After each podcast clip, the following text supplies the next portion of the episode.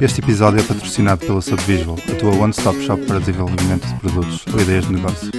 Além de desenvolvimento e design, também podes contratar uns profissionais da Subvisual para integrar a tua equipe. Bem-vindos a mais um mini episódio do podcast Conversas em Código. Eu sou o Peixoto e hoje vamos falar de Electron com o Ricardo. Portanto, o Electron é um projeto desenvolvido pelo GitHub que veio a partir do Atom, o editor de texto deles.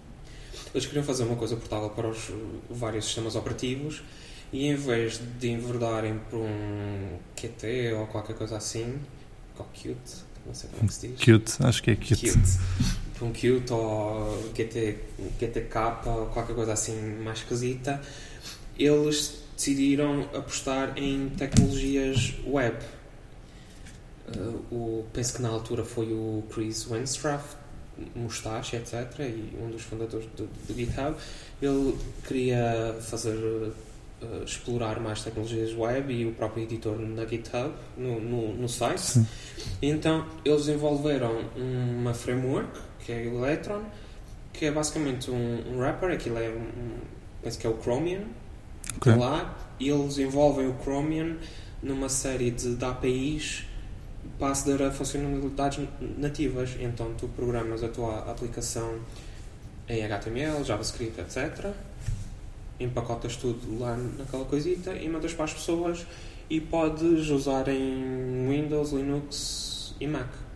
Ok. Chromium é o- a versão open source do Chrome, né? ou seja, Sim. é a base do Chrome. Sim, exato. Uh, já tem, o Electron já tem penso que uns dois anos, pelo menos. Hum. Uh, e neste último ano tem ganhado muita atração e é extremamente utilizado, pode-se dizer. Por exemplo, a Slack, a aplicação desktop é Electron, temos o Atom, Hum, como eu já sim. falei, o editor da GitHub, temos o VS Code da Microsoft, que também tem base no Atom e, por consequência, no Electron. Uh, e temos uma data de outras empresas a usar como uma forma fácil de pegar nos seus produtos e, e mandar, mandar para os desktops. Há também um projeto interessante que é um, um terminal uh, moderno, Ok. ou seja, podes ver vídeos no, no terminal, imagens, Certo. resolução inteira, não é. ASCII Sim, sim. ou coisas assim. Podes, pronto, é assim moderno. Só que tem uma contrapartida que é as aplicações Electron, pelo menos a versão Mac, dá para fazer umas, uns malabarismos para reduzir um bocado o tamanho, mas o, o tamanho base é mais ou menos 100 megas. Ok. Ah. Tens um footprint grande porque estás sempre a meter o browser lá dentro, suponho, Exato, não exato. Tens o Chromium e tens o Node lá dentro para correr as tuas coisas e ainda pesa, ou seja, tu vais sacar um terminal, ah, isto parece ser engraçado, e sacas um terminal com 100 megas, é? Pesado. e ah, começa, começas a torcer um, um bocado o nariz. Mas, ah, dependendo do tipo de aplicação, ah, até pode. os benefícios podem ser mais que o, que o custo do, do download, se for uma aplicação, por exemplo, uses para, para muito tempo ou que não, Sim. não esteja sempre a atualizar.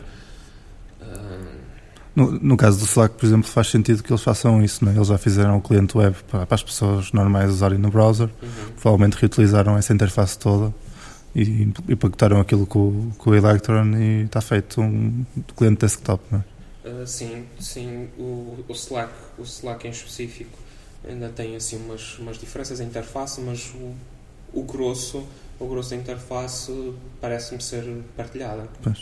Uh, o Slack, hum, pelo menos no meu computador, não é muito bom exemplo que aquilo crash duas vezes por dia, pelo menos. Pelo, Mas, mas também estou em canais extremamente ativos. pois, eu pelo que vi, aquilo tem, tem uma cena extra que é que podes ter no- na aplicação múltiplas, múltiplos Slacks, não é? Sim, Ou seja, sim, em vez sim. de teres uma tab por cada um, tens tudo ali no, Sim, sim. Eu tenho. na, desktop. Só tenho quatro, porque se tivesse todos os slacks onde, eu estou, nem sequer tinha Pois. espaço na, na barra lateral e eu acho que aquilo ainda não faz scroll. Ou seja, se Não conseguias mais- ver. É, se adicionas mais do que X, estás, estás tramado. E isto é do lado do utilizador das aplicações. Do lado do utilizador do Electron, eu recentemente usei para um, para um projetozito um, uma interface gráfica para gerir projetos Ember. Ok. Ou seja, para não ter de estar a usar a command line, tens lá uma, Sim, um sim. GUI. Sim, para quem conhece é género Tokaido ou Ruby on Rails, desenvolvido pelo Yehuda. Eh, e o intuito é, em vez de estar a instalar o Node e o NPM, que, por exemplo, se, se for num workshop ou num, um- qualquer coisa assim mais para iniciados, ah, o Node dá sempre problemas, Claro. porque instala com sudo e depois não podes instalar as aplicações, não sei o quê Sim. e os packages, então sacas aquilo, corres e foi extremamente fácil de, de arrancar com o projeto. Pronto, em, con- em conjunção com as convenções do Ember e do Ember CLI, eu gerei um projeto novo Ember, fiz Ember install Ember Electron, Hum. Aquilo correu, correu lá os geradores ao instalar, gerou-me os fecheiros Electron e assim, e depois foi só fazer Ember Electron e já, já tive a minha aplicação. já tive a minha aplicação uh, a correr. Pronto, N- fácil. não tinha nada, só dizia Welcome, Welcome, pois. to Ember, mas depois rapidamente, como é de tecnologias web, o pessoal da comunidade Ember pôde pegar no projeto e pá, e numa semana já temos uma, uma solução até relativamente eh, completa. Isto foi para substituir uma aplicação feita em Coco, ou seja, só corria em OS X Exato. e eram dois developers e eles ainda demoraram algum tempo a implementar a funcionalidade que existia e agora numa semana já ultrapassamos já ultrapassamos isso Mas- e corre em vários sítios. Depois há coisas específicas eh, de, de cada sistema operativo que tens que desdobrar um bocado. Por exemplo, eh, tem uma funcionalidade de tray icon que no Ok. OS X é menu bar que funciona mais ou menos eh, nas- nos, nos três, o, o base, mas, mas por exemplo no, no, no meu Mac tem um problema que o, o ícone não é do tamanho certo, ou então fica gigante. O Ok. menu bar icon ocupa metade do ecrã, que é pá, aí 680 pixels o, o ícone. então temos que resolver isso. E depois há certas coisas, por exemplo, os, os paths e a interação, porque aquilo cria. A, a maneira como nós estamos a fazer é estamos a usar o IPC, uma biblioteca Node, Ok. eh, para fazer para Comunicação entre processos. é comunicação de processos. Então criamos um processo no Node, na parte Node da aplicação, Sim. e depois a, a aplicação Ember fala com, com esses subprocessos através do, do IPC, Ok. manda mensagens de um lado para o outro e ele corre o comando na shell e depois devolve, devolve os resultados. Hum. E pronto, é, um- é uma, uma boa maneira de, de estruturar as coisas, só que pronto, a maneira de correr o, ou de encontrar os binários é um bocadinho diferente. Há sempre do diferenças Windows. aqui e ali, não é? Pois, por causa do espaço, por exemplo, se, se é para a esquerda ou para a direita. Exato. coisa- essas esse tipo de coisas assim interessa e para instalar. E, mas, no geral, tem. São pequenos pormenores só, não é? Sim, sim. É melhor do que estar a fazer a mesma aplicação três vezes ou, sim ou estar a fazer lá em C ou qualquer coisa assim. Pois, até porque, pronto, não, isto não é para todos os casos, nem para todas as pessoas, mas este projeto em específico é para, é para, para a comunidade Ember, então faz todo o sentido poder usar Ember para desenvolver Claro, a aplicação. claro. Já tens a mão de obra toda que É. sabe Ember, é só trabalhar na aplicação. Exato, e em vez de serem duas pessoas eh, bem intencionadas, mas eh, que sabem Coco, então aproveitaram, temos Toda a gente.